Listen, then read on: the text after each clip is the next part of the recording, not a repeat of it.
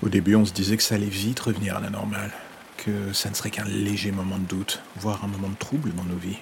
Puis vint l'épreuve du temps un peu plus longue, le temps qui passe, qui passe, qui passe, et surtout ce sentiment de vide qui se creuse de plus en plus.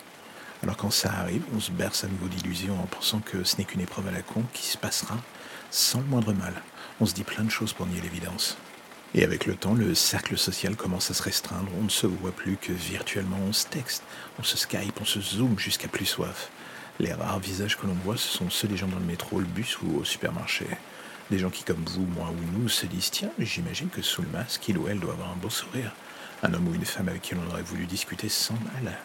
Mais enfin, tout ça, c'était avant. Aujourd'hui, on va à l'essentiel en se disant Anticipe les semaines à venir, mon gars.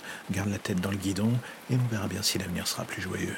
Et encore une fois, le temps passe et l'on se rend compte que dans le fond, non.